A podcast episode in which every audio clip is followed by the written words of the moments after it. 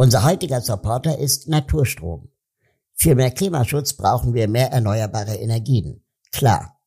Durch den Ausbau von Wind- und Solarenergieanlagen wird nicht nur Kohlestrom verdrängt, mehr Ökostrom schafft auch die Grundlage für emissionsfreie Elektromobilität und Wärme. Einfach irgendwelchen Ökostrom zu beziehen, unterstützt die Energiewende allerdings nicht, da viele Anbieter nur mit Grünstromzertifikaten arbeiten und keine neuen Anlagen bauen. Nicht so bei Naturstrom. Der Ökostrompionier kauft die Energie für seine Kundinnen nicht nur direkt bei erneuerbaren Kraftwerken hier in Deutschland ein, in den Tarifen ist auch ein fester Förderbetrag für den Bau neuer Wind- und Solarparks enthalten. Als Kundinnen und Kunden von Naturstrom sorgt ihr somit aktiv dafür, dass mehr Klimaschutz passiert. Wenn ihr jetzt zu Naturstrom wechselt, lohnt sich das gleich dreifach. Euer Energieverbrauch wird CO2-frei, der Fortgang der Energiewende wird gefördert und ihr bekommt dafür auch noch 30 Euro Startguthaben. Klickt dazu einfach auf naturstrom.de slash wie kann ich was bewegen und macht mit beim Klimaschutz. Den Link findet ihr natürlich auch in den Show Notes. Vielen Dank an Naturstrom für den Support.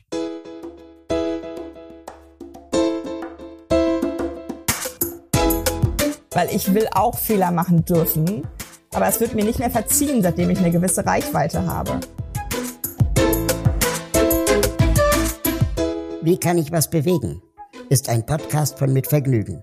Mein Name ist Raul Krauthausen. Ich bin politischer Aktivist. Mich interessiert, wie wird aus politischem Protest politisches Handeln? Was wirkt? Wie kann ich als Einzelner Einfluss nehmen? Wie kann ich etwas bewegen? Das frage ich in diesem Podcast Deutschlands bekannteste Aktivistinnen und Aktivisten.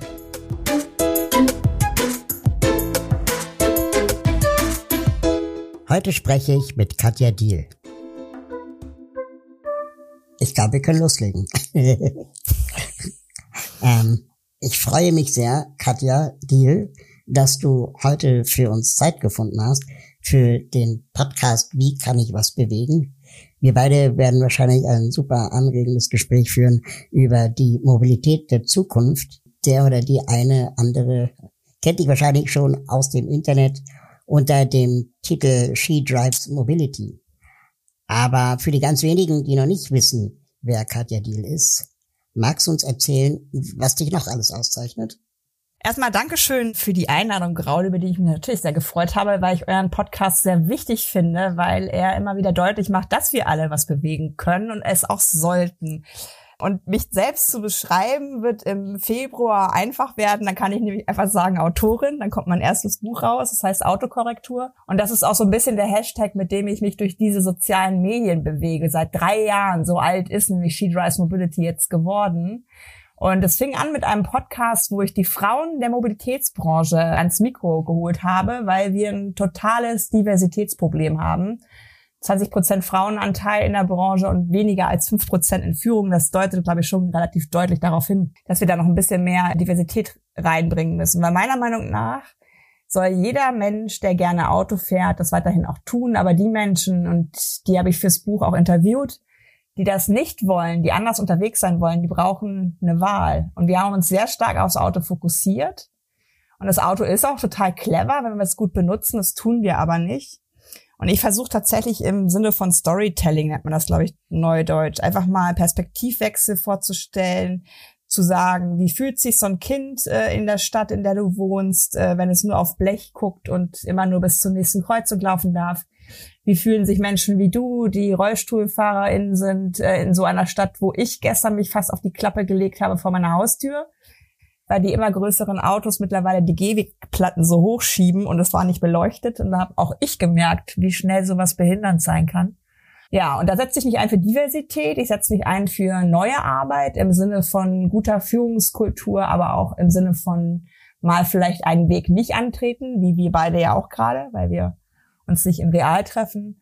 Und ich setze mich vor allen Dingen dafür ein, dass die Menschen, die sich nicht als die Mehrheitsgesellschaft empfinden, und dementsprechend sich einer bestimmten Mobilitätskultur fast unterwerfen müssen, dass die eine Stimme haben. Da wollte ich auch äh, gerade noch mal drauf extra eingehen.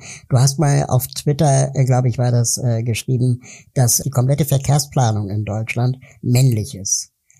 Was genau meintest du damit? Sind es nur die Menschen, ja, die Männer, die das planen, mhm. oder ist er für Männer auch gemacht? vor allem? Ja, tatsächlich, je mehr ich, je mehr ich lerne, desto mehr bin ich auch manchmal gehemmt, das in, in, in Hauptsätzen zu machen, weil männlich heißt für mich natürlich ein gewisses männliches Verhalten, was im Patriarchat nun mal der Ernährer war, der mit dem Auto zur Arbeit fuhr, hin und zurück.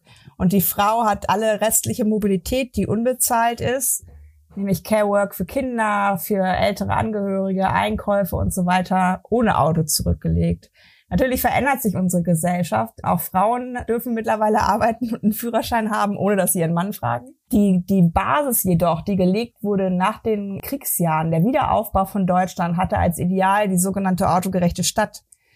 Das heißt, dass die gesamte Mobilität, die früher in den Städten und auch auf dem Land ja sehr gesund war, weil wir alles in Reichweite hatten, teilweise sogar zu Fuß einkaufen konnten, dass die aufgelöst wurde im Sinne einer schnellen Automobilität, die natürlich den Menschen so beschleunigt, dass es unmenschlich ist. Also das ist eine, eine Geschwindigkeit im Auto, das würdest du als Mensch ja nie erreichen können. Und dementsprechend hat sich alles auseinandergezogen, haben sich äh, Stadtkulturen auseinandergezogen im Sinne, hier in Hamburg zum Beispiel, da gibt es das Feierviertel, da gibt es das Gastroviertel und so weiter. Und dieses männliche hat sich tatsächlich auch manifestiert, weil die Menschen, die am Tisch entschieden haben, äh, wie denn die Mobilität der Zukunft sein soll, äh, vorwiegend Männer waren, mit vorwiegend weiß, mittelalt, gesund, relativ wohlhabend im Hintergrund, die sich auch ein Auto leisten können. Also es ist schon eine Sache, die wir gerade aufarbeiten. Und das ist aber auch gleichzeitig die Hoffnung, die ich habe, weil wir haben das ja kaputt gemacht, also können wir das ja auch reparieren. Katja Deal drives Mobility. Das bedeutet so viel wie, sie versucht in Richtung Verkehrswende zu steuern, Politik, Wirtschaft und Gesellschaft durch kluge Beratung zu lenken. Bedeutet Aktivismus für Veränderung zu handeln, dann ist Katja im besten Sinne Aktivistin. Sie will das Auto nicht abschaffen, sondern für Alternativen sorgen, die so attraktiv sind, dass weniger Menschen Autos nutzen müssen und wollen. Katja Diel kämpft für eine sozial- und geschlechtergerechte Verkehrswende. Eine, die alle mitnimmt, in Verkehrsmitteln, die zum Menschen und seiner Zukunft auf der Erde passen. Bist du Aktivistin oder würdest du dich selber nicht als Aktivistin bezeichnen? Ich habe da lange mit gehadert mit dem, mit dem Begriff der Aktivistin, weil ich ja 15 Jahre in allen möglichen Mobilitätskonzernen außerhalb von Autoindustrie gearbeitet habe, also eine hohe Expertise auch im Sinne von fachlichen Wissen mitbringe. Und Aktivist oder Aktivistin, habe ich gespürt, ist in Deutschland eher eine Herabwürdigung. Also das heißt, dass jemand Aktivistin ist, dass sie, dass sie irgendwie etwas tut, um dagegen zu sein, um dagegen zu agitieren. Aber ich habe den äh, Begriff an einem ganz bestimmten Tag umarmt, nämlich an dem Tag, wo das mit der Pandemie äh, zuschlug und wo wieder mal ein Autogipfel einberufen wurde und kein Mobilitätsgipfel und wo im Raume stand, das haben vielleicht auch einige schon wieder verdrängt, dass es wieder eine Abwrackprämie geben sollte. Das war ja möglich, dass du also dein Auto gegen ein neues Auto tauscht und dafür noch Geld kriegst. Und das war vor zehn Jahren, elf Jahren in der Finanzkrise schon mal eine Idee, die nicht funktioniert hat, weil einfach Autokäufe nach vorne gezogen wurden zeitlich und weil natürlich nur Menschen, die ein gewisses Einkommen haben, sich überhaupt Neuwagen leisten konnten. Da habe ich mir ehrlich gesagt, ich glaube, ein Glas Weißwein auf Ex reingestellt. Ich war, ich war fassungslos zu, zu bemerken, dass jetzt Ideen, die schon mal gescheitert sind, ja, wieder hervorgeholt worden sind. Und da habe ich auch bei Twitter, da, damals konnte man auch diese Live-Aufnahmen machen, geschrien vielleicht, weiß ich nicht. Das, also ihr könnt mich jetzt Aktivistin nennen. In einer Welt, in der sowas möglich ist, in der man an einem Tisch geht, hochbezahlte Menschen sich beraten, was dann zu, zu tun sei. Männer. Mit, ja. ich finde das sehr gut, dass du das immer sagst, weil ich als Frau muss da immer ein bisschen vorsichtiger sein. Genau, äh, da, das ist der Punkt, wo ich sage, okay, Aktivismus. Da habe ich natürlich auch, ähm, radikal ist auch so ein Wort, hab gelernt, radikal heißt aber einfach an die Wurzel gehen, deswegen gibt's ja auch die Radieschen, ne? Also ich habe ein paar Worte tatsächlich einfach anders betrachtet und ich habe gemerkt, dass es auch solche Stimmen wie die meine braucht, weil alles sonst so flauschig ist und so wertschätzend und man muss ja alle mitnehmen. Nö. Also ich nehme die mit, die was verändern wollen, aber nicht die, die den Status quo manifestieren wollen. Du hast vorhin gesagt, dass du auch vorher schon Expertin in dem Bereich warst. Magst du uns erzählen, was du davor gemacht hast?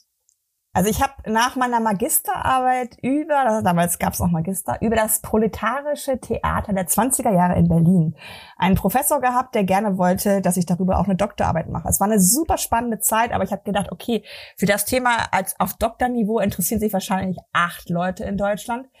Und dann habe ich mich bei der äh, Umweltstiftung in, in Osnabrück beworben. Die haben ein PR-Volontariat ausgelobt, wo man zusammen mit dem ZDF, den Westfälischen Nachrichten und so weiter so ein richtiges Volo machen konnte weil ich hatte vorher auch schon für die Deutsche Presseagentur gearbeitet, also hatte eher journalistischen Hintergrund und habe dann sozusagen die Seiten gewechselt, habe viel über Nachhaltigkeit lernen dürfen, habe viel auch über diese Zeit nach der Wende, nach der politischen in der DDR, in den Bereichen von Ostdeutschland lernen dürfen, wo halt viel gemacht wurde damals ja im Umweltschutz, weil es halt eben nicht so gut war mit der Braunkohle damals schon nicht und hat dann verschiedene Stationen gemacht. Einmal bei Hellmann Worldwide Logistics, das ist ein Logistiker, sowas wie DHL, damals noch in Familienhand, mittlerweile auch nicht mehr. Aber die hab, da habe ich so Luftfracht, Seefracht, Lkw-Verkehre, bin Gigaliner mitgefahren, über Nacht Express eingeschlafen mit den Kollegen, äh, da ich immer festhalten musste, weil es einfach komplett gegen meinen Biorhythmus war. Dann habe ich in, in einem Stadtwerk Carsharing aufgebaut, habe äh, Busbetriebe, Bahnbetriebe kennengelernt. Also eigentlich alles, was die Alternativen zum Auto sind, ja. Wow, das klingt auf jeden Fall sehr abwechslungsreich. Also was sind Gigaliner? Sind das Schiffe oder Züge? Das sind diese überlangen äh, LKW. Ah, die in Australien. Genau. Die, die vorne so ein Gitter haben, damit sie Kängurus überfahren können. Das weiß ich nicht, aber in Deutschland gab es dann eine große Debatte, weil natürlich der Lkw-Verkehr auch Teil des Problems ist, ne? weil wir viel von der Schiene auf die LKWs gepackt haben, weil es so fahrende Just-in-Time-Lagerflächen sind. Ne? Also das ist ja alles etwas immer mit zwei Seiten von jeder Medaille.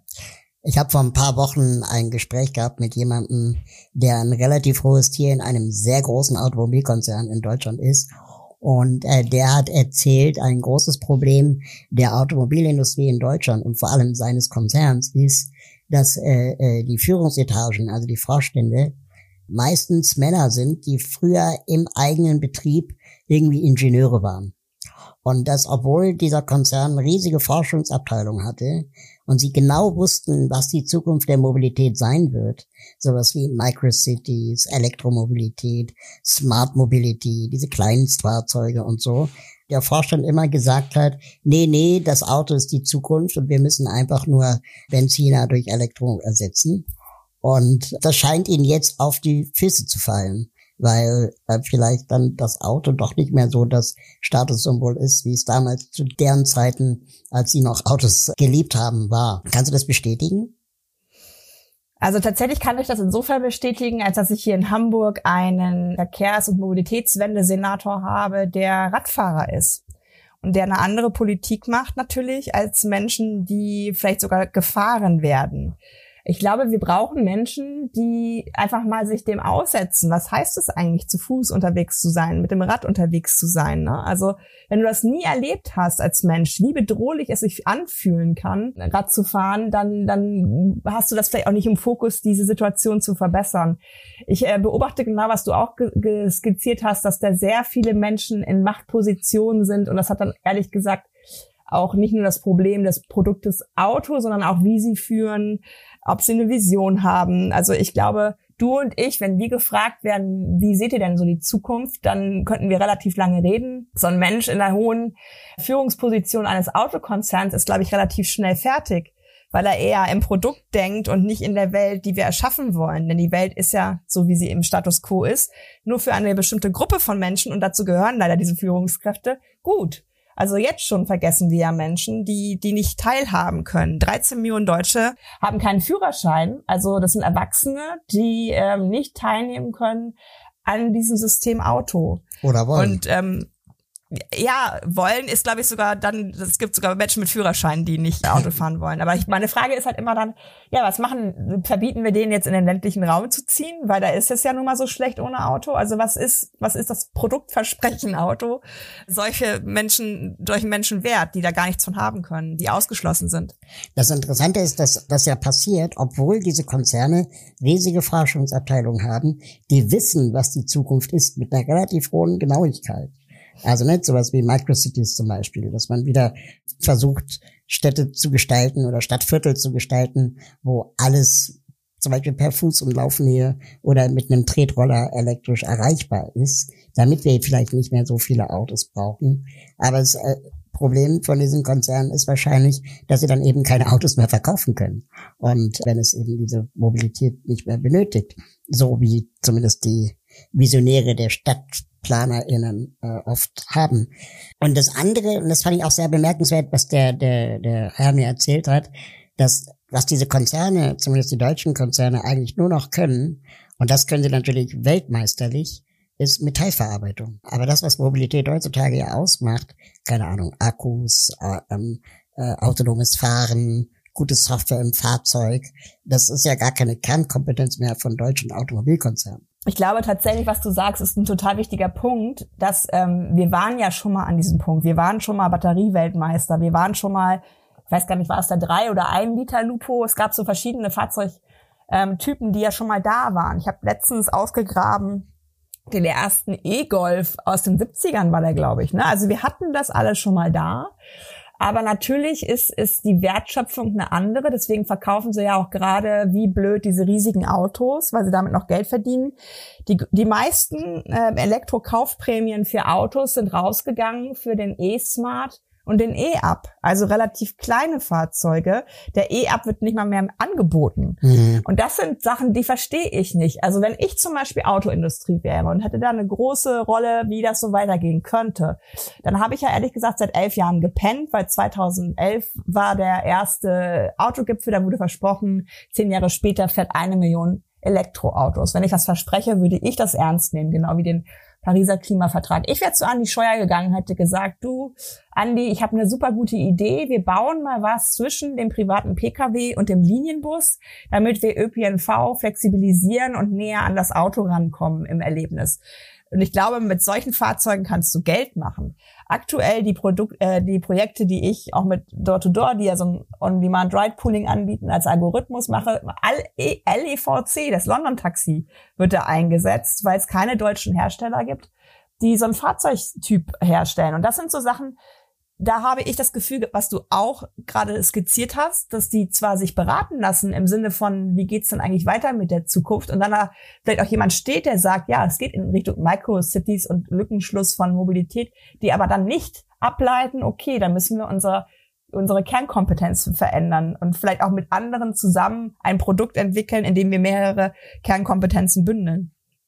Jetzt bist du ja schon seit Jahren an diesem Thema dran und hast ja da auch dir inzwischen eine richtige Reichweite aufgebaut. Ich finde es immer wieder bewundernswert, wie viele Leute dann zustimmen und, und wie dann oft du auch regelmäßig neue Themen setzt. Ähm, leider erlebe ich auch die ganzen Shitstorms, äh, die ja auch wahrscheinlich für dich noch viel schlimmer sind als für mich schon als Zuschauer. Das ist irgendwie schon Frage, was kann man über Twitter und Co hinaus noch machen, beziehungsweise was machst du? Du hast gerade erzählt, du hast ein Buch in der Mache, das bald erscheint. Ich habe mal irgendwie mitbekommen, dass du auch in Österreich ähm, berätst teilweise. Ich glaube, da ging es um das Öko-Ticket oder so. Diese Klimaticket, glaube ich, heißt es bei denen, wo für 1000 Euro jeder Österreicher in der Lage war, äh, so eine Art Bahncard 100 zu kaufen. Da hast du irgendwie mitgewirkt. Ich habe bestimmt noch viel mehr vergessen. Cheetahs Mobility, habe ich ja gerade gesagt, ist jetzt drei Jahre alt und ich habe immer, also ich mache das nicht immer so im Dezember, wenn alle das machen, aber ich mache tatsächlich regelmäßig einmal im Jahr so ein bisschen so ein Vision Board, also wo man sich so aufklebt mit Bildern, wo will ich eigentlich hin. Und dieses Jahr stand da weniger finanzielle Ängste haben, weil mir letztes Jahr natürlich durch Corona mein Vortrags- und, und, und Moderationsbusiness sozusagen zusammengebrochen war. Nächstes Jahr will ich von meiner Arbeit leben. Also ich will durch das Buch einladen, mit mir zusammen diese neue Mobilität zu gestalten, die allen zugutekommt.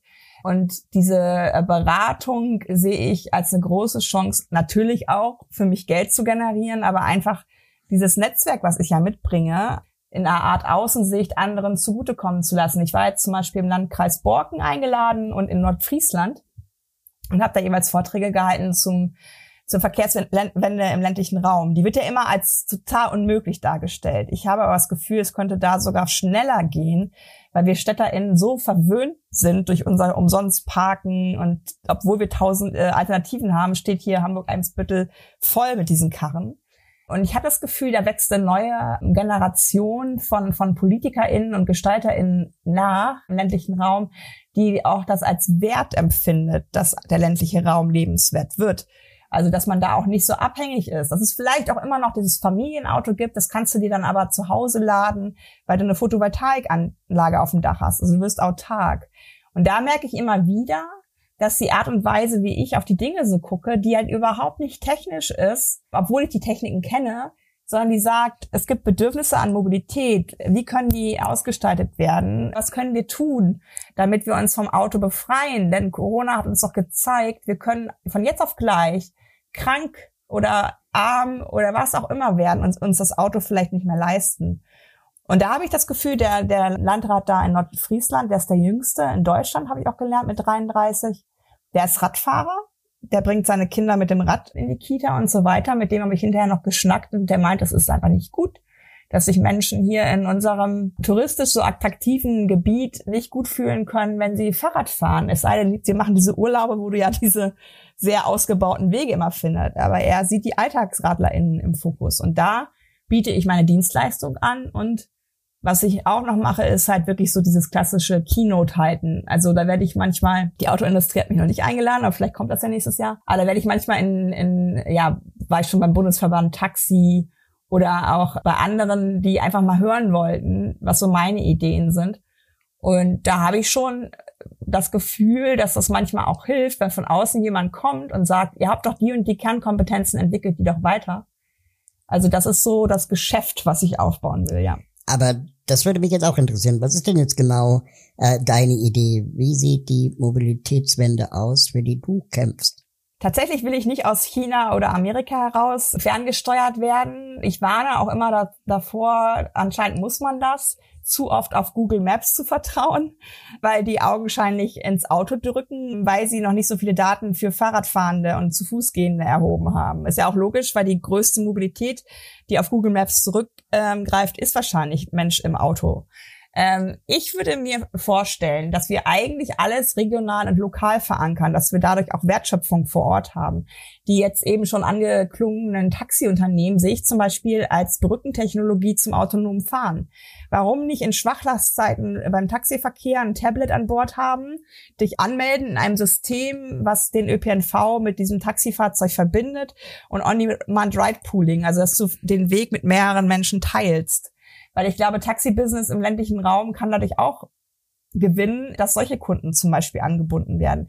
Ich habe vor AutohändlerInnen einen Vortrag gehalten und habe mir wirklich Mühe gemacht, mal zu schauen, was für eine Rolle könnten die auch in suburbanen und ländlichen Räumen spielen. Kann das ein, An also die sind ja unglaublich große Gelände, die die meistens haben, kann man da nicht sowas wie Urban Gardening, eine kleine Post, dass man Logistik anbindet, einen kleinen Supermarkt hat. Und da war ich am Ende fertig und hatte ich so einen richtigen Mic-Drop-Moment, weil totale Stille war. Und der, der Moderator meinte, dass es voll krasse Hinweise seien. Und sie hat ehrlich gesagt erwartet, dass wenn ich von, vor AutohändlerInnen spreche, dass das eher eine Kritik wird und das, das wäre ja aber so wertschätzend gewesen. Sehe ja, da, darum geht's doch genau, dass wir einfach hinschauen, wie können wir bestimmte Branchen, die auch wichtig sind für die, für die äh, Region vor Ort, so weiterentwickeln, dass sie eine Aufwertung erfahren. Also diese, diese Lust am Wandel zu wecken, ist mir total wichtig, weil im Moment ist es eher so Frust und eher sowas, das ist so schwer und wie sollen wir es tun? Und ich glaube, wenn wir einfach diesen ersten Schritt machen und vielleicht auch einen Fehler machen, das ist so viel mehr wert, als gar nichts zu tun. Ist das dieser konstruktive Aktivismus, den wir versuchen mit diesem Podcast vielleicht auch zu definieren? Also ich finde tatsächlich mich selber als Vermittlerin. Mhm. Ich weiß auch, dass manche Leute mich anders lesen dass ich für manche Leute auch die Autohasserin bin, die Grünversiffte, was auch immer. Du hast es ja auch gerade anskizziert. Also ich hatte ja sogar schon mit dem Staatsschutz zu tun, weil das so ein krasses Thema ist, dass ich da Hilfe benötigt habe. Ich glaube, das ist sowas, wo ich vielleicht auch das Ergebnis meiner Arbeit nicht sehen werde. Ich habe, das darf man fast nicht laut sagen, glaube ich, aber neben dieser ganzen Bedeutung des Verkehrssektors für die Klimakrise treibt mich sehr viel mehr die Ungerechtigkeit im System an. Also die nicht bestehende Inklusion, die nicht bestehende subjektive Sicherheit von Menschen, die nicht der Mehrheitsgesellschaft entsprechen, das Zwingen von Menschen, ein Auto zu besitzen, die es gar nicht wollen, Leute in Automobilität zu drängen, obwohl sie einfach gerne anders unterwegs wären. Und das macht mich echt im positiven Sinne wütend. Auch das ein Wort, mit dem ich mich angefreundet habe, dass es okay ist, wenn Leute sagen, ich bin wütend, bin ich halt auch. Das ist für mich also etwas, wo ich sage, wie soll man es denn auch verändern, ohne eine gesunde Wut zu haben und das System ändern zu wollen. Während also die einen Aktivistinnen für eine barrierefreie Umgebung kämpfen, setzen sich andere für Mobilitätswende und wieder andere für mehr soziale Gerechtigkeit oder Klimaschutz ein. Da stellt sich dann oft für, für mich, aber auch für andere Menschen natürlich dann die Frage, die davon betroffen sind, wäre es nicht besser, wenn wir das alles irgendwie zusammen denken würden, statt parallel? Oder wäre das dann zu groß und, und wie du sagst, so viele dann auch zu angsteinflößend, die momentan damit Geld verdienen? Ich glaube tatsächlich, dass so wie du und ich das zum Beispiel machen, dass wir uns ab und zu die Bälle hin und her spielen und dass wir äh, die Bubbles verbinden oder aber auch Sachen zusammendenken, dass das eine sehr positive Irritation ist. Also ähm, ich werde zum Beispiel aktuell war es mal wieder so der Fall als transfeindlich gelesen. Es gibt irgendeine Bubble, ich habe bestimmt auch Fehler gemacht, weil ich dieses System, äh, das Patriarchat ja auch erst seit fünf Jahren so krass durchleuchte und immer wieder finde, okay, da ist eine Baustelle, da ist eine Baustelle. Ich bin ein Mensch mit Fehlern ich wache jeden Morgen auf und versuche diese Fehler zu überwinden. Und ich glaube, wenn ich das alles zusammendenken würde, wäre es zu viel, weil ich nicht alles sehe. Also ich brauche die Verbindung zu Menschen wie dir, die Verbindung zu Dr. Julina zum Beispiel, die ich ja auch interviewt habe für mein Buch, in, in die Trans-Community rein, BIPOC-Community. Also ich brauche diese, diese Anker, die ich setze, wo ich auch weiß, ich darf mal Fragen stellen wenn mir was nicht äh, bewusst ist, weil ich glaube, wenn, wenn wir es zu sehr nur gemeinsam denken, ist es schwierig für die Menschen, die wir verändern wollen. Was du aber auf jeden Fall, wo du auf jeden Fall recht hast, ist, dass wir als diejenigen, die was verändern wollen, uns zu sehr immer wieder abarbeiten aneinander. Mhm. Weil wir uns irgendwie so, ich sag immer, ich muss perfekter sein als jeder Nazi, ne? Also das ist so, also eine Erwartungshaltung an meine Person manchmal auch, die mich fertig macht weil ich will auch Fehler machen dürfen, aber es wird mir nicht mehr verziehen, seitdem ich eine gewisse Reichweite habe. Und da das immer, also die, die einzige Twitter-Pause, die ich bisher gemacht habe, wo ich meinen Account deaktiviert habe, war nicht aufgrund Rechtsradikaler, war nicht aufgrund der Springerpresse, da bin ich schon gewohnt, dass die mich durchs Dorf jagen. Das war aufgrund von Menschen, die sich als links verorten und keine Solidarität mit mir geübt haben, sondern mich auch durchs Dorf gejagt haben. Und da bin ich auch rein und habe gesagt, ihr seid jetzt der Grund, warum ich eine Pause brauche. Und das ist was, das ärgert mich, dass wir unsere Konflikte so nach vorne tragen. Das gibt es zum Beispiel gar nicht mehr in der Autoindustrie. Das ist die Autolobby. Da spricht keiner mehr von BMW, Volkswagen. Das war noch vor ein paar Jahren so. Die sprechen mit einer Stimme. Und das haben wir noch nicht geschafft. Da hast du auf jeden Fall recht. Das ist total interessant, weil dadurch ja auch, äh, also ich mache die ähnlichen Beobachtungen und, und Erfahrungen und das ist ja unglaublich kontraproduktiv, weil wir ja alle Fehler machen. Auch die, die uns kritisieren, werden ja Momente in ihrem Leben haben, wo sie selber Fehler machen und es dann auch, ja, wahrscheinlich dann nicht gut fänden, wenn sie den eigenen Reihen so, so niedergebrüllt werden, weil wir das auf der anderen Seite auch gar nicht beobachten. Ne? Also ich glaube, die, die Autolobby oder Autoindustrie, die, die zerhackt sich ja nicht so. Ähm, die sind sich ja ein, einig. Hauptsache, wir können Autos verkaufen. Und dann springt sogar BMW für Mercedes ein, weil es äh, darum geht, mehr Autos zu verkaufen. Und der Kunde soll entscheiden, oder die Kundin, ob es BMW oder Mercedes ist. Das finde ich auch eine sehr, sehr interessante Beobachtung. Aber nochmal zurück zum Thema Aktivismus. Gerade durch die kleine, gerade durch die Fridays for Future Bewegung ist ja vor allem sichtbar geworden, dass es viele verschiedene Arten des Protestes und Aktivismus auch geben muss. Also es gibt auf der einen Seite Demonstrationen am Brandenburger Tor und dann gibt es Klagen vom Bundesverfassungsgericht, wie sie auch die Fridays for Future Bewegung gemacht hat, um die Bundesregierung zu zwingen, das Klimapaket mal ordentlich hinzukriegen, im Vergleich zu dem, was die Bundesregierung ursprünglich geplant hatte. Es ist natürlich immer noch nicht perfekt und da ist noch eine Menge offen.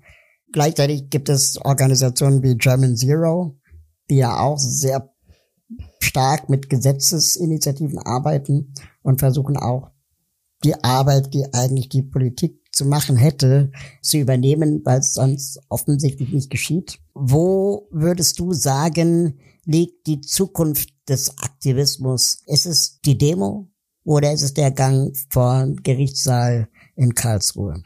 Ich habe natürlich öfter auch mal die Frage bekommen, Katja, was kann ich denn tun? Ich bin nicht der Typ, die oder der sich an Bäume kettet. Also Aktivismus ist, ist so ein Begriff, wo viele gleich so was sehr ähm, Plakatives vielleicht auch vor Augen haben. Ich glaube, wichtig ist, auf seine eigenen Skills zu gucken. Und da habe ich auch schon gesagt, wenn du zum Beispiel Steuerberaterin bist, dann geh zu einem Verein, der die richtige Mission für dich äh, verkörpert und berate die bei den Steuern. Also um mal ganz so ein blödes Beispiel zu machen. Ich glaube wirklich, diese, diese, diese Frage, was ist richtig, würde ich mir gar nicht stellen, sondern mach was, wäre wär so meine Aufforderung. Also mhm. Also ich glaube, uns wird oft so dieser Zahn gezogen, ja, aber das muss ja die Politik machen. Also die, die Rahmenbedingungen, das können wir ja gar nicht. Und das, das ist auch, ganz ehrlich, Katja, hör doch mal auf, immer auf die, auf die Individualität und so weiter zu verweisen. Wir brauchen ja die Politik, ja, aber auch die Politik sind ja einzelne Menschen. Will heißen, nerv deine Bürgermeisterin, nerv deinen Landrat, geh in die, in die Bürgerversammlung vor Ort, erheb deine Stimme, sag, dass du Tempo 30 willst, mach einfach deutlich, dass es nicht gewollt ist, dass alles so bleibt, wie es ist. Hier in Hamburg äh, bei mir ums Eck entsteht gerade Superbüttel. Das ist eine super erfolgreiche ja, Community, die diese Barcelona Superblocks hier etablieren wollen. Also Bereiche, wo keine Autos reinfahren dürfen, sondern umfahren werden muss.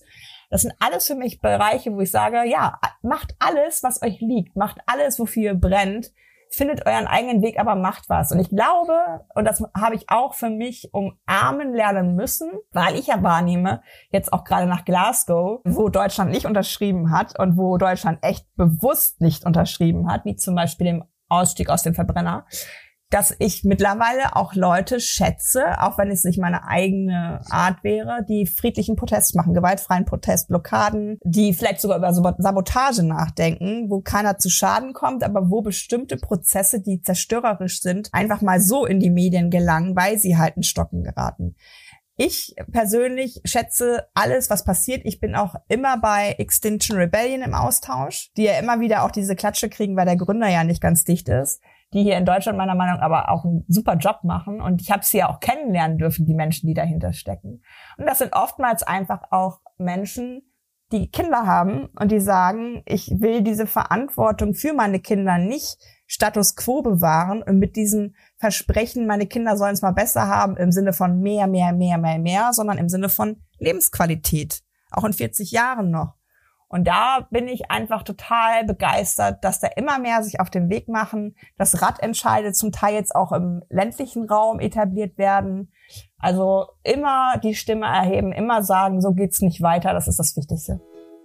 Jede und jeder sollte das Recht haben, ein Leben ohne eigenes Auto führen zu können. So formuliert es Katja in ihrem Buch Autokorrektur, das im Februar erscheint.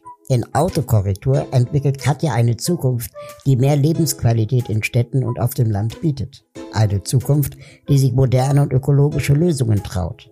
Eine, die gerecht und fair ist. So wie die Autorin im Übrigen auch.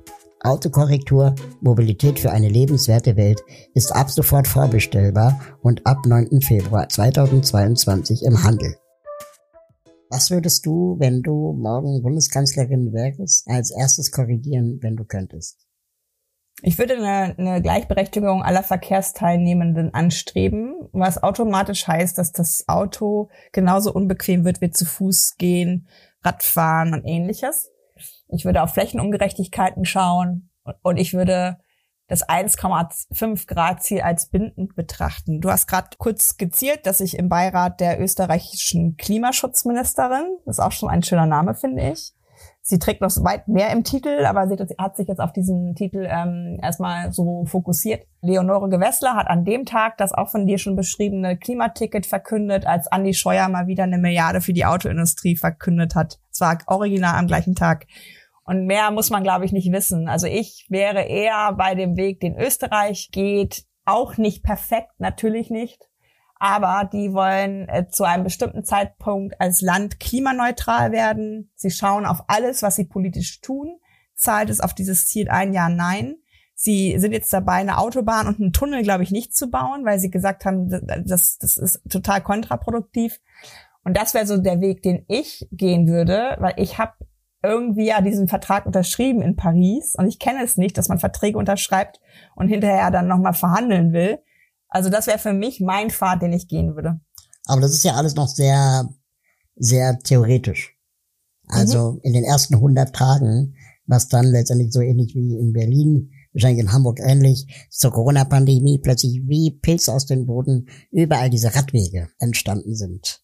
Die werden ja auch nicht mehr weggehen. Da haben sich ja, sagen wir mal, grüne Verkehrssenatorinnen Denkmäler gebaut. Richtig in der ganzen Stadt verteilt. Und ich finde das großartig. Aber was für Maßnahmen könnte man in 100 Tagen erreichen, die messbar und sichtbar und für alle sind? Ich glaube tatsächlich, dass diese, diese, also die in Berlin, die Fahrradwege, die waren ja eh geplant. Die, die stehen ja in eurem Mobilitätsgesetz und die wurden nur beschleunigt in, in der Umsetzung. Und es wurde auch tatsächlich ausgehalten, dass es vielleicht dann auch einfach mal erstmal nur Farbe ist und nicht Infrastruktur. Und genau das würde ich halt auch angehen wollen. Wenn du aber so wie ich es nun mal bin, in dieser ganzen Struktur drin bist, dann weißt du auch, dass es bestimmte, leider gesetzliche Rahmenbedingungen gibt, die du erstmal sprengen müsstest. Weil zum Beispiel die Städte, die jetzt gerade unterwegs sind und sagen, ich will Tempo 30 haben, die müssen ja ganz, die müssen ja nachweisen, dass da eine Gefährdung zum Beispiel vorherrscht. Die können das gar nicht alleine machen, sondern es gibt uralte Gesetze. Und da in den ersten 100 Tagen reinzuschauen, auch wenn das jetzt nicht sexy genug für dich ist, vielleicht, aber das wäre für mich tatsächlich so ein Bundesmobilitätsgesetz, können die Leute mal nachschlagen. Ich bin ja auch im VCD, wir haben es vorangetrieben dass halt wirklich vom Bund her diese Sachen auch gedrückt werden können bis in die Kommunen. Das wäre für mich wichtig. Das wäre auf jeden Fall in den ersten 100 Tagen mit drin. Und dann könnten sich tatsächlich die Kommunen und Städte selbstverantwortlich und gestaltend auf den Weg machen und schauen, was macht denn hier Sinn? Und für mich ist tatsächlich wichtig, dass was in Paris geschieht gerade, was Anne Hidalgo als Bürgermeisterin da macht, diese Geschwindigkeit der Umsetzung zu einer menschenzentrierten Stadt, die Seine, diesen wunderschönen Fluss autobefreit äh, zu machen, das sind Dinge, glaube ich, die zeigen auch, dass es diese Geschwindigkeit braucht, weil wir als Menschen nicht in der Lage sind, uns das vorzustellen. Die Fantasie hm. haben wir einfach nicht und deswegen brauchen wir diese Reallabore. Die würde ich schaffen. Ich kann mich erinnern, vor ein paar Jahren war ich mal bei einem ja, Arbeitsgremium von der Deutschen Bahn und da ging es um barrierefreie Züge und äh, die, dass es doch mal endlich Zeit wäre, äh, sowohl die Bahnsteighöhen als auch die Einstiegshöhen in den Zügen anzugleichen, damit man nicht ständig diese Stufen hat, die ja nicht nur Menschen mit Behinderungen beeinträchtigt, sondern auch Familien mit dem Kinderwagen oder Personen, die vielleicht nicht mehr so fit sind oder mit viel Gepäck. Das fand ich unglaublich interessant, dass dann in diesem Gremium, wo eigentlich die Expertise da war und sogar die Deutsche Bahn MitarbeiterInnen, die in diesem Bereich in ihrem Konzern Expertinnen sind, gesagt haben, das anzugleichen dauert in Deutschland 35 Jahre. Und dann antwortete jemand, äh, der von einer der Menschen mit Behinderung, na toll, da bin ich 115. Was ich unglaublich traurig fand, dass jemand sagt, da bin ich 115.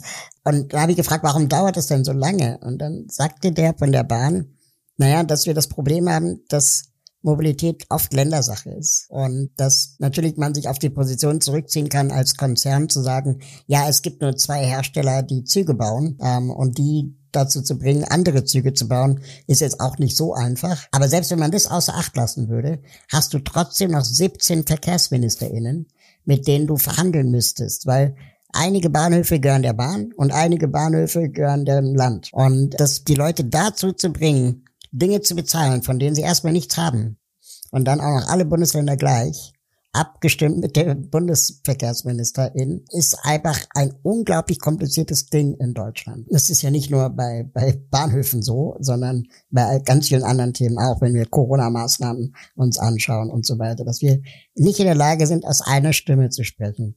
Ist das vielleicht auch ein Problem, dass wir so ein föderales Land sind? Ich glaube tatsächlich, dass das Corona als erstes auch gezeigt hat, wie krass dieses föderale System auch ist und dass es halt tatsächlich Dinge gibt, die einfach schädlich sind. Ne? Also dass, dass du da nicht eine einheitliche Regelung hast. Ganz ehrlich, wenn man dann sich die Gedanken macht, wir bewegen uns durch ein Land, also unser Land, und da hast du jeweils vorher dich kenntlich zu machen, in dem Sinne, ja, wenn ich jetzt von da nach da fahre, da überschreite ich Bundesländergrenzen und checke in einem Hotel in einem anderen Bundesland ein und was muss ich da eigentlich mitbringen an, an Schnelltests und ähnlichem.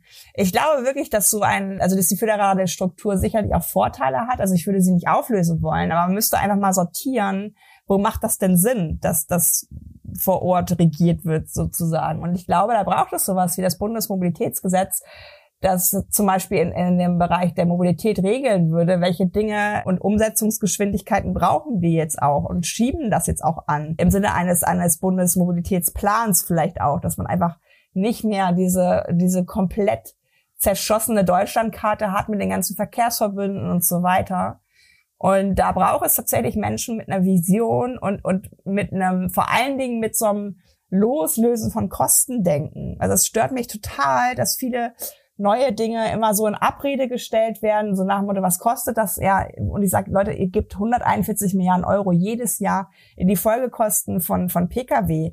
Da ähm, hinterfragt auch keiner mehr, was kostet uns das, sondern wir machen es halt einfach alles, was neu ist, wird immer sofort, ab wann macht das eine Wirkung? Ab wann äh, lohnt sich das? Moja fährt hier seit drei Jahren äh, nicht barrierefrei rum. Es wird aber Volkswagen verziehen, dass es so ist, weil es ist ja ein wirtschaftlich agierendes Unternehmen, die äh, den Betrieb mehrfach während der Pandemie eingestellt haben. Da wird einfach komplett verziehen, dass es so ist. Und das sehe ich einfach nicht ein. Und da da wiederum äh, streite ich mich auch mit, mit Agnes Theax, der hier als Senator dafür zuständig ist, weil ich diese, diese Art und Weise, solche Dienstleistungen zu betrachten, nicht in Ordnung finde. Dass man halt, auch heute hatte ich wieder eine Diskussion bei Twitter, ich bin halt kein Elon Musk-Fan. Also ich finde das anerkennenswert, dass er das mit der, mit der ähm, Elektromobilität im Autosektor so vorangetrieben hat, aber er hat es ja gemacht, weil er ein Geschäftsmodell gesehen hat. Also er ist Kapitalist und er ist nicht holistisch unterwegs. Und er hat aber die Macht, das anders zu tun. Und deswegen kritisiere ich ihn auch, weil er nicht wie zum Beispiel Einhorn in Berlin oder VD im Bereich von Sportbekleidung und Outdoor rangeht an sein Produkt und sagt, wie kann ich das gemeinwohlorientiert machen, wie kann ich super Lieferketten machen. Er macht einfach nur das, was alle machen, die Autos bauen, Autos bauen mit einem Elektroantrieb. Und jetzt kommen wieder viele mit SpaceX, ja, ja, ja. Aber das ist ja, das äh, sind ja alles Produkte für eine gewisse Gruppe von Menschen. Das hilft doch nicht der Menschheit in Afrika. Keine Ahnung. Und das sind so Dinge, wo ich immer wieder merke, dieses Verzeihen, und das hat, hat eine gewisse Ähnlichkeit von diesen föderalen Strukturen, dass wir nicht von allen das Gleiche verlangen. Dass wir nicht sagen, wir haben jetzt dieses Klimaproblem, wir haben jetzt dieses Klimaziel, alles zahlt darauf ein. Und da glaube ich schon, und da habe ich auch so ein bisschen das Gefühl, dass die Menschen nach Regulierung eigentlich schreien. Weil sie sonst, sobald man ihnen diese Selbstbestimmung gibt, läuft es sehr schief. Das sehen wir auch gerade wieder bei Corona. Zu dem Thema Elon Musk fällt mir ein, und das fand ich auch so unglaublich spannend, das habe ich vor zwei Jahren mal irgendwo gelesen, dass ja uns jedes Mal, wenn irgendeine Mobilitätsinnovation präsentiert wird, egal was es ist, ob es der Transrapid war, der ICE oder jetzt der Tunnel von, von Elon Musk oder der, der Tesla, dass jedes Mal versprochen wurde, dass wir dann in Zukunft in 15 Minuten in der Stadt sind oder in 15 Minuten bei der Arbeit. Und das ist ungefähr so, es ist ja nie passiert. Genauso wie der Kühlschrank, der für uns einkauft, der auch seit 20 Jahren uns versprochen wird von Samsung und auch nie kommt. Ähm, und das Faszinierende an diesem Artikel, den ich damals las, war, dass gesagt wurde, das Einzige, was sich immer verändert hat bei solchen Verkehrsrevolutionen, war, dass sich die Fahrtwege verlängert haben. Das heißt, ich bin schneller gefahren, aber größere Distanzen. Und das hat dann oft dazu geführt, dass, keine Ahnung, die Mieten im Stadtinneren teuer wurden, die Menschen immer weiter in die Peripherie zogen und dadurch letztendlich weitere Fahrtwege hatten und deswegen schnellere Fahrzeuge brauchten. Aber die, die Zeit, die der Mensch fuhr, war schon immer drei Stunden am Tag. Und das Einzige, was sich ändert, ist die Geschwindigkeit. Und das fand ich so absurd. Und wenn man sich dann anguckt, was die dann mit diesem Tunnel jetzt in, in Las Vegas und so von, von Tesla machen, ursprünglich gefeiert als das ultimative Ding, ist am Ende halt ein Tunnel, wo Teslas durchfahren. Also was ist denn, was, also der, der Tunnel ist jetzt auch keine Revolution. er hat den Tunnel neu erfunden. Gratulation. Ich fand's großartig. Ein, äh, ich weiß gar nicht, ob er Comedian ist, ehrlich gesagt, aber er hat das so großartig gemacht. Ein Mensch in London mit seinem Handy und hat gesagt, oh Gott, oh Gott, ich glaube, ich bin da was ganz Großen auf der Spur. Ich glaube, es gibt den ersten Hyperloop schon. Und macht das mega cool in der Moderation, geht die Treppen runter und steigt in die U-Bahn. Und das fand ich so auf dem Punkt, ja. weil bei ganz vielen Sachen ist so dieses Technikaffine echt Big Boys, Big Toys und so im Weg für die echte Verkehrswende, diese Begeisterung für Hyperloop, für Flugtaxis. Und dann kommt halt Katja und fragt, dann sag mir bitte das Problem, was es löst. genau. Äh, wenn, wenn das die Antwort ist, will ich mein Problem zurück. ja, ja, so ungefähr. Du kommst ja aus dem PR- und Marketingbereich und gehörst auch zu denen, die irgendwann eine sinnvolle Alternative gesucht haben. Oder warst du schon vorher politisch aktiv? Also ich habe einen ziemlichen Ritt hinter mir. Das äh, würde jetzt auch, also erzähle ich dir mal beim Cocktail mit Schirmchen in, in allen Details. Das würde jetzt diesen Podcast sprengen. Aber ich hatte tatsächlich, Gott sei Dank, eine richtig krasse Krise, bin richtig auf den Arsch gefallen. Und diese Krise war intrinsisch, weil das in mir drin war, das Problem sozusagen, und musste mich neu kennenlernen. Also ich hatte schon immer das Gefühl, wo, wo viele ja auch so ein bisschen, immer so ein bisschen, wie soll ich sagen, so kokettieren, ah, ich bin, glaube ich, ein Misfit ach, ich passe hier nicht rein. Ich hatte das Gefühl schon immer. Menschen haben auf mich drauf geguckt. Dann war ich irgendwann Abteilungsleiterin, dann hatte ich irgendwo auch mal sechsstellige Gehälter. Und man wurde als Katja so gelesen, die hat auf jeden Fall Erfolg. Die ist erfolgreich. Die hat's geschafft. Karriere. Und ich habe mir gedacht, ja, warum fühlt sich das nicht so an? Und je mehr ich diese Karriereleiter nach oben gekrauchelt bin, desto mehr hatte ich das Gefühl, ich muss erklären, warum ich da bin. Weil ich halt irgendwie nicht passte. Also es gab immer MentorInnen, die, die mich gesehen haben in bestimmten Positionen. Es gab aber immer ein System. Je mehr ich sichtbarer wurde als Führungskraft, desto mehr Probleme hatte ich und musste 25 Prozent meiner Arbeit darauf verbringen, PR für mich selber zu machen. Keine Ahnung. Ja, und dann bin ich da auch nicht krass ausgestiegen, weil ich feige war und Angst hatte, weil Deutschland macht dir einfach Ängste, die, die, die es ja gar nicht real gibt. Und mittlerweile bin ich da, wo ich bin, so glücklich. Also ich bin, das hört sich jetzt ein bisschen pathetisch an, aber ich, ich stehe jeden Morgen auf und, und nimm noch mal so meine Bettdecke und denke, oh, es ist, es ist so geil, dass ich einfach ich sein darf. Und dann nehme ich auch die Shitstorms, obwohl die mir manchmal auch echt den, den, den Boden unter den Füßen wegreißen, weil sie sehr bedrohlich sein können. Aber es gibt so viele Menschen, die dann doch so eine kleine Nachricht mal dalassen oder mir irgendwas, ich habe jetzt so ein T-Shirt geschenkt bekommen von einer, da steht drauf, ich bin Expertin, lassen Sie mich durch. Also so, so kleine Gesten, wo ich merke, irgendwas tue ich mit den Menschen, irgendwas schaffe ich dann doch in, in Bewegung zu bringen.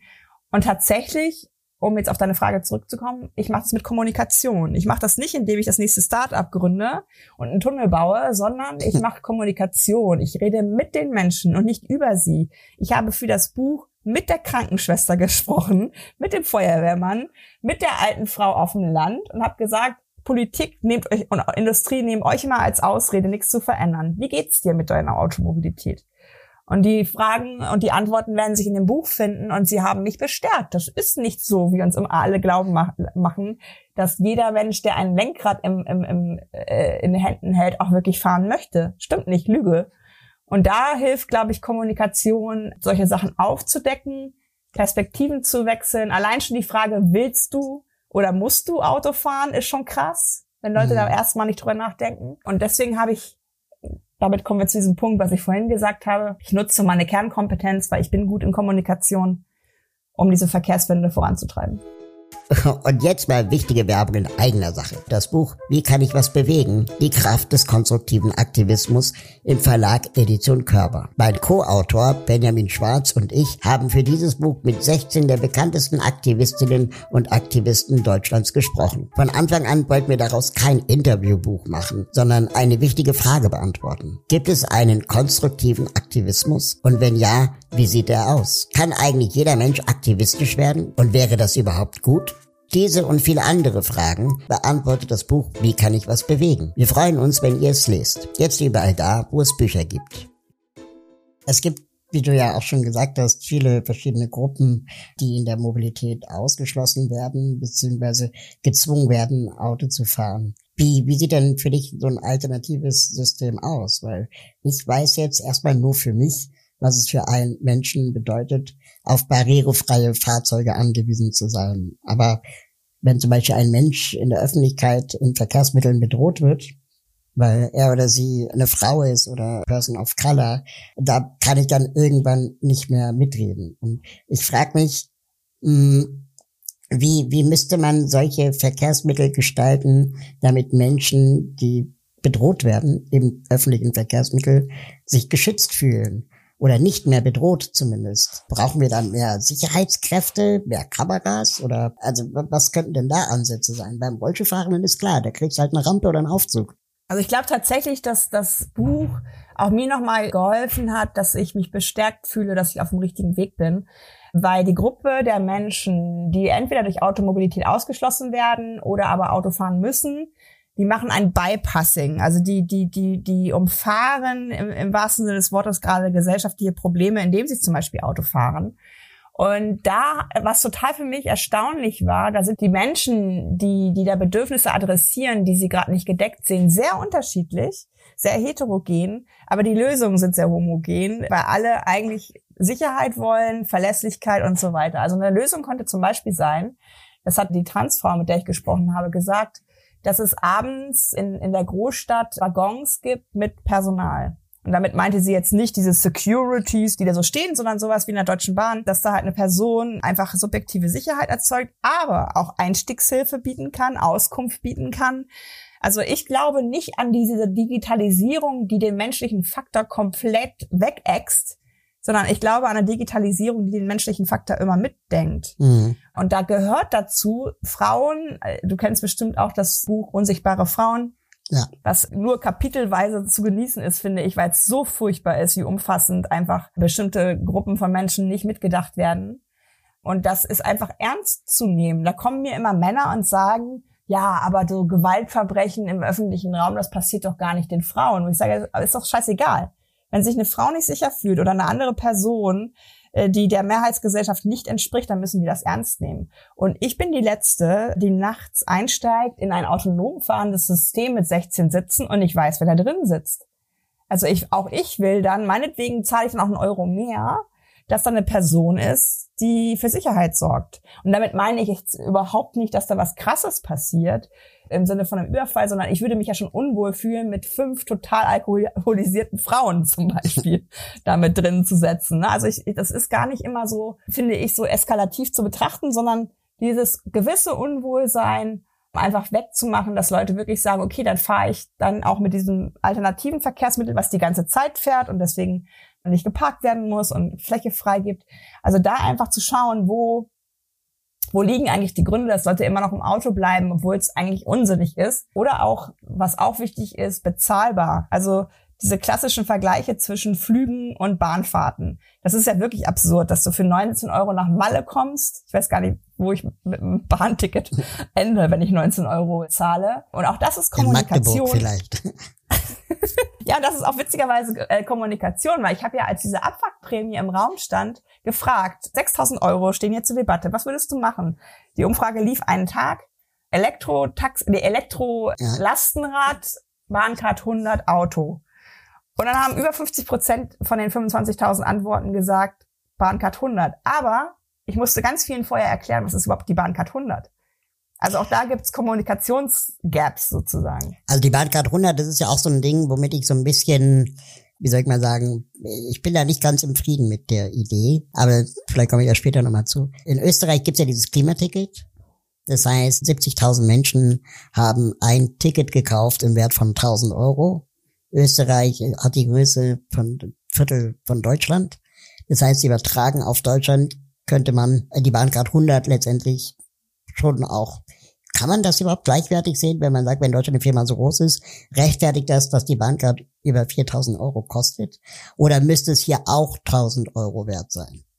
Tatsächlich ist, ist das mit dem Klimaticket für mich einfach auch ein starkes Symbol. Weil Leonore Gewessler als Ministerin hat das Klimaticket verkündet, als noch nicht alle Landkreise in, in Österreich gesagt haben, wir finanzieren das mit. Sie, sie war Führungskraft in dem Moment, hat gesagt, ich will das haben. Und wenn ihr nicht mitmachen wollt, das war glaube ich sogar auch Wien unter anderem, dann macht halt nicht mit. Dann, dann setzt euch diesen Bashing aus. Was ist jetzt passiert? Alle sind dabei. Ähm, ich glaube, solche Symbole braucht es einfach, ähm, um einzuladen, um eine, Aus, äh, ja, eine Einladung auszusprechen. Mach doch mal was anders. Aber wäre das, das übertragbar auf Deutschland? Ganz ehrlich, es ist mir scheißegal. Wir müssen das machen. Ob das jetzt übertragbar ist oder nicht. Wir brauchen solche Symbole. Wir haben doch diesen Topf von 141 Milliarden Euro kosten Auto. Wir haben den Topf Dienstwagenprivileg. Wir haben den Topf Dieselprivileg. Wir haben den Topf, ich weiß nicht, was noch alles. Wo wir, wo wir alle den Autoverkehr manifestieren. Wenn wir diese Töpfe nehmen, haben wir schon ganz schön viel. Mhm. Und dann bin ich total Fan, ein Jahr ausprobieren und dann, dann mal gucken. Weil ich glaube, wenn, wenn erstmal Leute auch merken, ja, vielleicht, dass es für ihr zweites Familienauto dann das ausgibt, weil sie sagen, okay, damit können wir schon ziemlich viel abdecken, wenn wir noch Carsharing machen oder so. Also ich will nicht mehr, dass nur eine einzige Mobilitätsform so gepusht wird. Ich will dann meinetwegen so ein Mobilitätsbudget. Dann können sich Leute ja auch immer noch ein Auto holen. Aber bei Arbeitgebenden zu sagen, wir machen jetzt hier eine demokratische Geschichte, wie zum Beispiel das Dienstradleasing, was ja oftmals nicht nur den Führungskräften zugutekommt, sondern allen, denn Dienstwagenprivileg, das nützt ja meistens auch wieder nur Besserverdienenden. Da würde ich einfach bestimmte Meilensteine setzen und sagen, wir machen das jetzt. Was machen wir denn mit dem Standardargument, auf dem Land braucht man das Auto? Das 200 Seelendorf in Thüringen wird doch niemals ein Schienenverkehrsnetz bekommen, das, sagen wir mal, dem gerecht wird, was ein Auto leisten kann.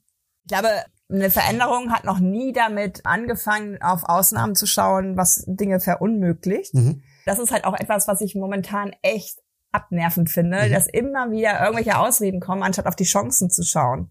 Und ich glaube tatsächlich, wenn wir jetzt endlich mal loslegen würden, dann geraten die Dinge auch ins Rollen. Dann, dann, dann entstehen vielleicht auch tatsächlich Systeme, was du eben ja schon auch anskizziert hast. Vielleicht fährt man dann mit dem E-Scooter zum nächsten Bahnhof im ländlichen Raum. Vielleicht hat man da Leihfahrradsysteme, Carsharing. Also all die Sachen, die wir in der Stadt haben, brauchen wir eigentlich im ländlichen Raum. Und wiederum mein Plädoyer, geil, wenn du das mit dem Auto alles hinbekommst da in dem Zwerseelendorf. Aber was ist mit dem Menschen, der zu krank ist mhm. oder, oder das Geld nicht hat für ein Auto? Oder Kind. Ist er dann gearscht? Ja. Oder, ja. Ne? Also das sind halt Sachen, wo ich immer das Gefühl habe, dass die Leute dann ihre Empathie komplett vergessen mit Menschen, die dieses System ausgrenzt. Wie reagieren denn Entscheiderinnen in Deutschland? Hast du da inzwischen Kontakt? Kommt man auf dich zu, fragt um, um, um Rat oder deine Expertise oder ist sowas nur in Österreich möglich? Also ich habe im Rahmen der Bundestagswahlen Kontakt gehabt zu allen Parteien außer AfD und Union. Dabei waren auch Generalsekretäre, die mit mir und anderen Hintergrundgespräche gemacht haben, wie kann das weitergehen mit der Mobilität. Also da nehme ich schon wahr. Das ist ja auch ehrlich gesagt die Kunst. Dinge, die man selber nicht kann und weiß, dass man da äh, von externen das holt. Das nehme ich durchaus wahr. Ich habe aber auch die Wahrnehmung, eine unglaubliche Angst vor der sogenannten Autolobby, eine unglaubliche Angst vor den Menschen, die Auto fahren, und dass da immer noch vor, also es hat noch kein Mensch, außer ich vielleicht, gesagt, wir brauchen weniger Autos. Ab jetzt müssen wir abbauen.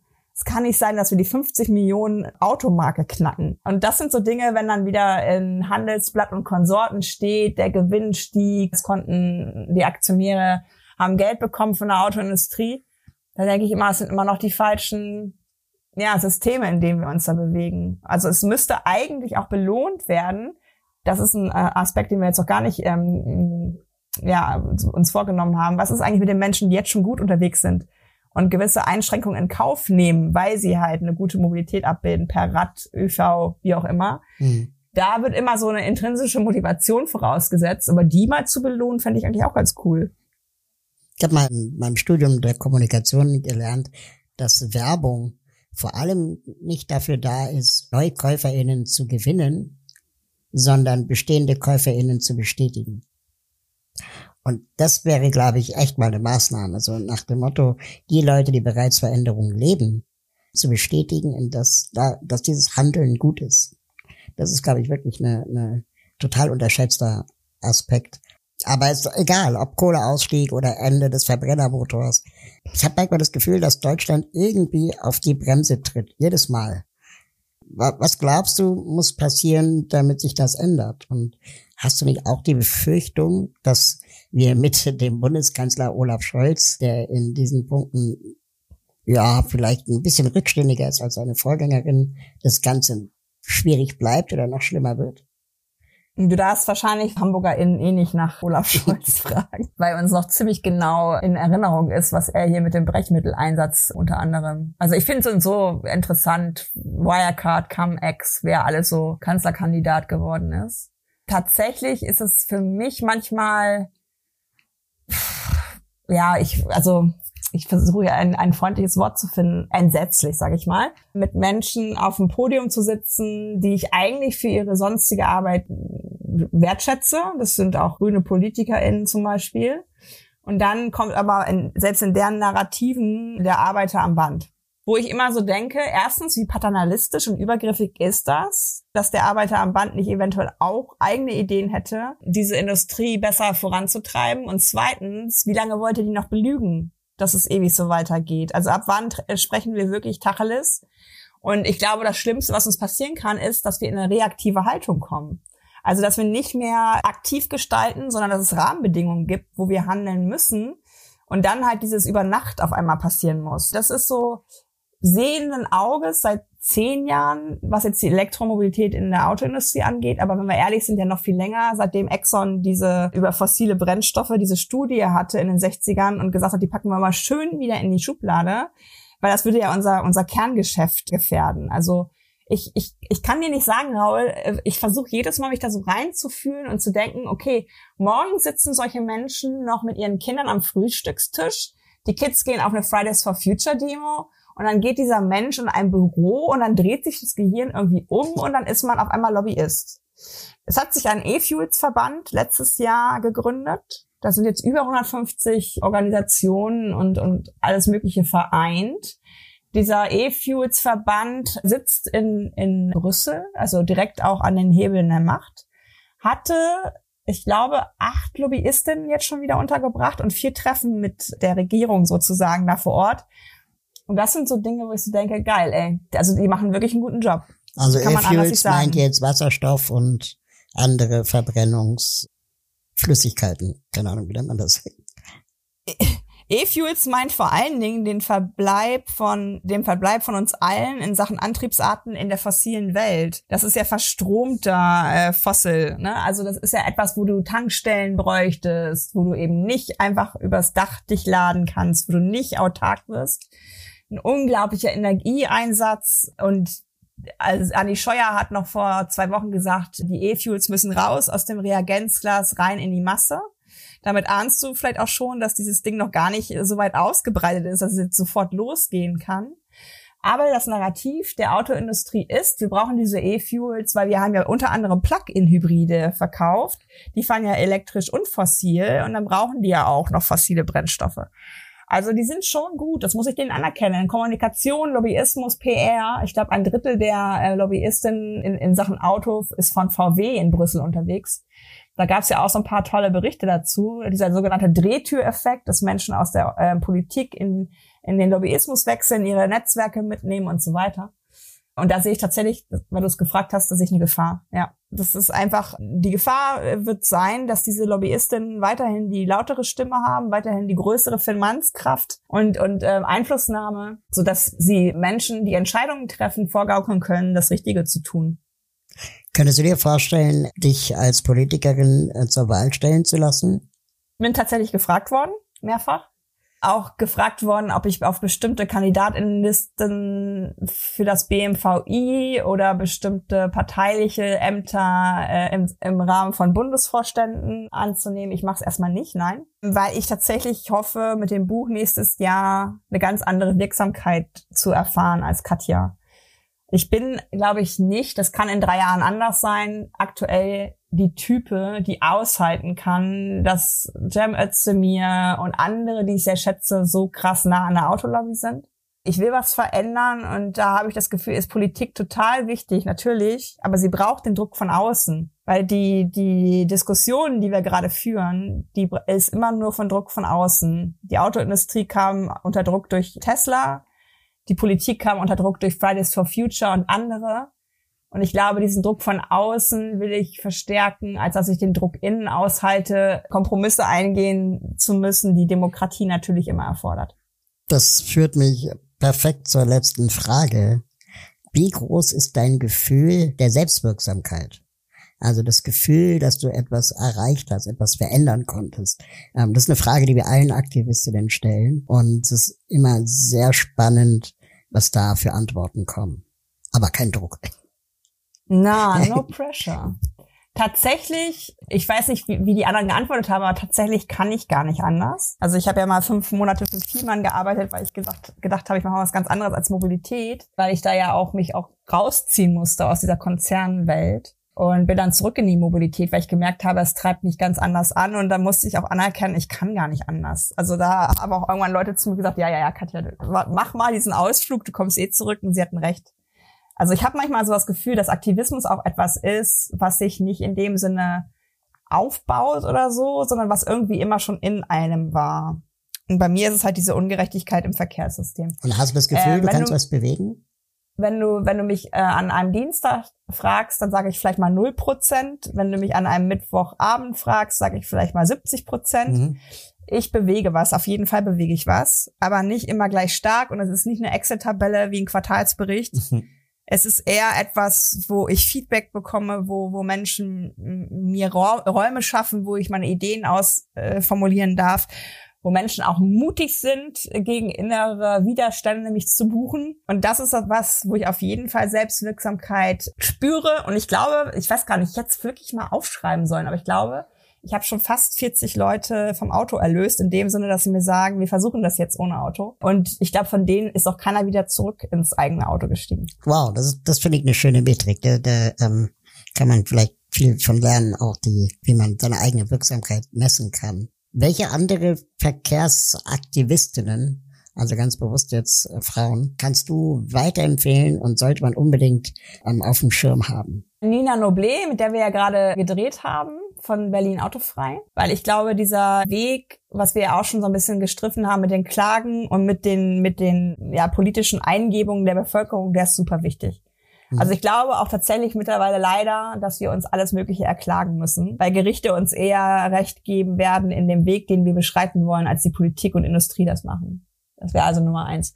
Isabel Eberlein ist bei Velo-Konzept, ist feministische Radaktivistin, um es mal so auf den Punkt zu bringen und ist jemand, die auf jeden Fall gestaltend und auch äh, bei äh, Changing Cities war sie unter anderem aktiv, auch da eine unglaubliche Power mitbringt und eine unglaubliche Begeisterungsfähigkeit. Also durch sie habe ich auch mal tiefer reingeguckt in diese 20er Jahre, wo die Frauen ja so eine Skandalwelle hatten. Die Suffragetten sind ja auch mit dem Fahrrad unterwegs gewesen. Und das Fahrrad ist das feministischste Verkehrsmittel und erstaunlicherweise nach dem Weltkriegen verschwunden aus dem Stadtbild, wo er das wohl kam. Das wäre meine Nummer zwei. Und um vielleicht auch mal ein bisschen in Richtung Industrie zu gehen, Dr. Nari Kahle ist bei Volkswagen tätig, hat in ihrer Freizeit gerade aber ein Buch geschrieben, wo sie eine Art Reise zu verschiedenen Menschen unternommen hat, äh, weil ihr wichtig ist, dass die Verkehrswende wirtschaftlich ist, ökologisch, aber eben auch sozial. Also auf diesen drei Ebenen ist ihr Buch verankert. Er zeigt auch, welche Unternehmen das schon so denken und richtig machen. Das sind so die drei die mir gerade spontan einfallen. Mir würde noch Frau Nikuta einfallen, die früher bei der BVG die, die Chefin war und ich glaube jetzt bei der Deutschen Bahn Logistics ist. Bei der Cargo, genau. Cargo, genau. Weil die zumindest bei einem Konzern arbeitet, der jetzt nicht fossile Brennstoffe braucht. Das ist richtig. Katja, das war ein super, super spannendes Gespräch. Ich freue mich auf ein Wiedersehen, äh, gerne auch mal ohne Kamera und Mikro. ich glaube, wir können viel voneinander lernen. Ich zumindest von dir und bin sehr dankbar, dass du da warst. Ich danke für die Einladung, Raul, und ich äh, danke auch für den Team Spirit, den es zwischen uns beiden gibt, der, glaube ich, auch zeigt, dass man sich nicht immer hundertprozentig einig sein muss, aber zusammen auf dem Weg, den man gemeinsam auch gestaltet. Danke dir dafür. Kämpfen wir weiter. Stay strong. Genau. Ciao, Kakao.